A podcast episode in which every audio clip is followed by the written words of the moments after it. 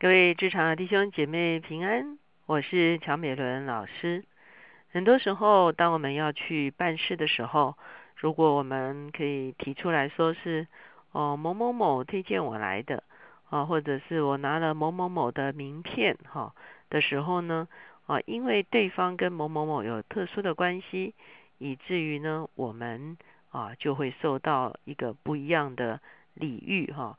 那这个就是因为。我们可以借着啊一个特殊的朋友的关系啊而有的一个啊不一样的一个啊情形哈。那究竟如果一个人可以说被称为是上帝的朋友哈，那他究竟会得到什么样子的礼遇呢？今天呢我们会继续看创世纪十八章，我们来思想如何能够成为上帝的朋友。我们一起来祷告。天父，我们来到你的面前，我们向你献上感恩。主啊，愿你乐意将你自己启示我们。主啊，你也乐意在这地上与我们同工。主啊，你也乐意成为我们的朋友。主，我们谢谢你。哦，治好耶朋友就是耶稣。主啊，求你教导我们如何与你为友。主啊，如何在与你为友的中间，能够享受作为你朋友一切的好处。谢谢主，听我们的祷告，靠耶稣的名。阿门。我们会看见在新约圣经的里面，在约翰福音，当耶稣最后与他的啊门徒一同坐席的时候，他跟他的门徒说了一段话，记载在约翰福音十五章十五节。他说：“以后我不再称你们为仆人，因为仆人不知道主人所做的事；我乃称你们为朋友，因我从我父所听见的。”已经都告诉你们了。好，我们会看见，在耶稣这样子的一个说法里面，仆人跟朋友是非常不一样的。哈，仆人很多时候并不了解主人的事，仆人可能会去做一些主人要他做的事情。可是，啊，仆人应该是知其然而不知其所以然。可是耶稣到了最后的时候，他告诉他的门徒说。我跟你们之间不再是主仆的关系，你们不会不知道我要做什么，你们会知道的，因为我把你们当做朋友，我与你们相交，我把我所知道的都告诉你们，啊，这就是一个朋友的关系哈。那今天我们来看创世纪十八章的时候，我们看见对亚伯拉罕而言，他一生啊花了很长的年日来跟随上帝哈。他也啊顺服上帝哈，上帝与他立约啊，他也相信上帝哈，因着他的相信，他就被上帝算为义哈。他已经跟上帝有了一个啊，跟一般世人跟上帝之间完全不一样的关系。在十八章的前半段，我们看见亚伯拉罕接待了三位客旅哈，而在这三位客旅中间呢，有一位后来。就来跟亚伯拉罕说啊，在亚伯拉罕的生命中间会发生什么样子的事情哈？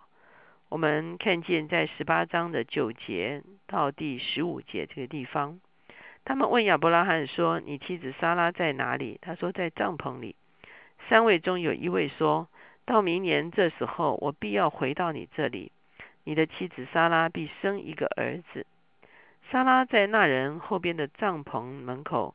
也听见了这话。亚伯拉罕和莎拉年纪老迈，莎拉的月经已经断绝了。莎拉心中暗笑说：“我既已衰败，我主也老迈，岂能有这喜事呢？”耶华对亚伯拉罕说：“莎拉为什么暗笑说：‘我既已年老，我真能生养吗？’耶华岂有难成的事吗？到了日期，明年这个时候，我必回到你这里。”莎拉必生一个儿子，莎拉就害怕不承认，说我没有笑。那位说，不然你实在笑了。好，这是一个啊，可以说是跟上帝做朋友的一个非常啊喜乐的报偿哈。也就是说，这是一个喜笑的报偿。我们会看见上帝告诉亚伯拉罕跟莎拉说，你们一生所等的啊那个后裔啊，明年就会生出来。我们知道亚伯拉罕是一百岁的时候生以撒，撒拉是九十岁的时候哈，也就是他们现在分别是九十九岁跟八十九岁哈，真的是已经是阿公阿妈级的了哈。那果然照着啊自然律，照着生理来讲啊，是不太可能再生育了哈。所以呢，沙拉特别是沙拉哈，我们知道有的时候还会看到有报道说啊百岁老翁生子哈，还有这种可能。可是呢，对女性而言呢，啊，如果她的生理期已经过了的时候呢，的确是不再可能生小孩哈。可是我们会看见，在前几天的时候，我们讲到说，当一个人完全向上帝敞开的时候呢，上帝的能力是可以介入他的生命的。而当亚伯兰、亚伯拉罕与上帝立约的时候呢，上帝的确是介入他们的生命。不但介入他的他们的生命，而且甚至是介入他们的肉身的生命哈。所以你会发现在这段时间，亚伯拉罕跟撒拉而言呢，他们的肉身的生命一定已经在恢复啊之中哈。在这样的一个情况中间啊，撒拉在那里喜在那里偷笑哈，说岂能有这喜事呢哈？那上帝说你笑了哈，那撒拉就不承认说我没有笑啊。那一位就说你的确笑了。后来，莎拉后来到第二年果然是笑哈，那那个笑就是生了儿子的笑哈，所以以撒的名字其实就是笑哈。所以我们会看见成为上帝的朋友的报偿哈，是一个非常好的报偿，是一个喜笑的报偿，是一个上帝会让我们啊心满意足，让我们喜乐满意的一个啊回报哈。第二个我们会看作为上帝的朋友，就是从十六节到二十一节这个地方讲到，上帝说：“我所要做的事情，怎么可以瞒着亚伯拉罕呢？”好，十六节说，三人就从那里起行，向索多玛观看。亚伯拉罕也与他们同行，要送他们一程。耶和华说：“我所要做的事，岂可瞒着亚伯拉罕呢？亚伯拉罕必要成为强大的国，地上万国都必因他蒙福。”我眷顾他，我要叫他吩咐他的众子和他的眷属遵守我的道，秉公行义，使我所应许亚伯拉罕的话都成就了。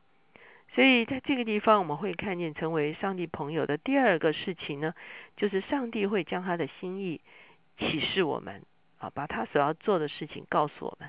就好像我刚才说，耶稣到后来也是对他的门徒说：“我不再称你们为仆人，我乃称你们为朋友。”仆人不知道主人所做的事情，可是朋友知道主啊朋友所的所要做的事情。我会将我所知道的都告诉你们哈。所以上帝说我要让亚伯拉罕知道我要做的事情哈。那上帝在这个地方他要做什么呢？就是他要毁灭索多玛。好，我们看见索多玛其实是一个罪恶之都哈。照着这段经文是让我们知道索多玛的罪孽已经满盈了。已经到了一个上帝要来刑罚所多玛的一个时候了。可是上帝为什么要让亚伯拉罕知道呢？当然理由很简单，就是因为亚伯拉罕所爱的罗德是住在所多玛城里面的。所以上帝让亚伯拉罕知道他要毁灭所多玛的时候呢，其实上帝也暗示亚伯拉罕可以来祈求哈。这就是我们作为上帝朋友的第三个好处。就是我们可以来向上帝祷告。在这段经文里面，我们看见亚伯拉罕不但向上帝祷告，他还与上帝讨价还价。他说：“如果城里有五十个玉人，你是不是不毁灭？”上帝说：“OK。”那他说：“如果四十五个呢？”好，上帝说：“OK。”如果是四十个呢？他说：“上帝说好，我也不毁灭。”三十个、二十个，一直到什么呢？十个。我们会看见一个人居然可以在上帝的面前，哈，站在一个带导者的一个位置。什么是带导者？带导者其实就是一个在中间的人，我们刚才讲到说，啊，如果你拿了谁的名片，啊，就可以得到礼遇，哈。那这个名片的人，其实他就是一个在中间的人，他使得两造，因为他在那中间，而可以建立一个特殊的关系，哈，而可以得到一份特别的礼遇。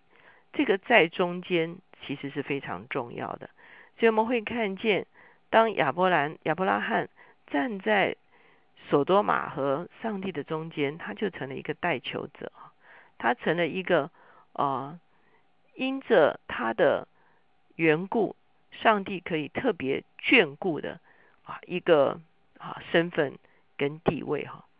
所以呢，亚伯拉罕因着罗德在这个索多玛中间，他就为索多玛代求哈。那我们当然知道，索多玛后来连十个艺人都没有，所以他被毁灭掉了。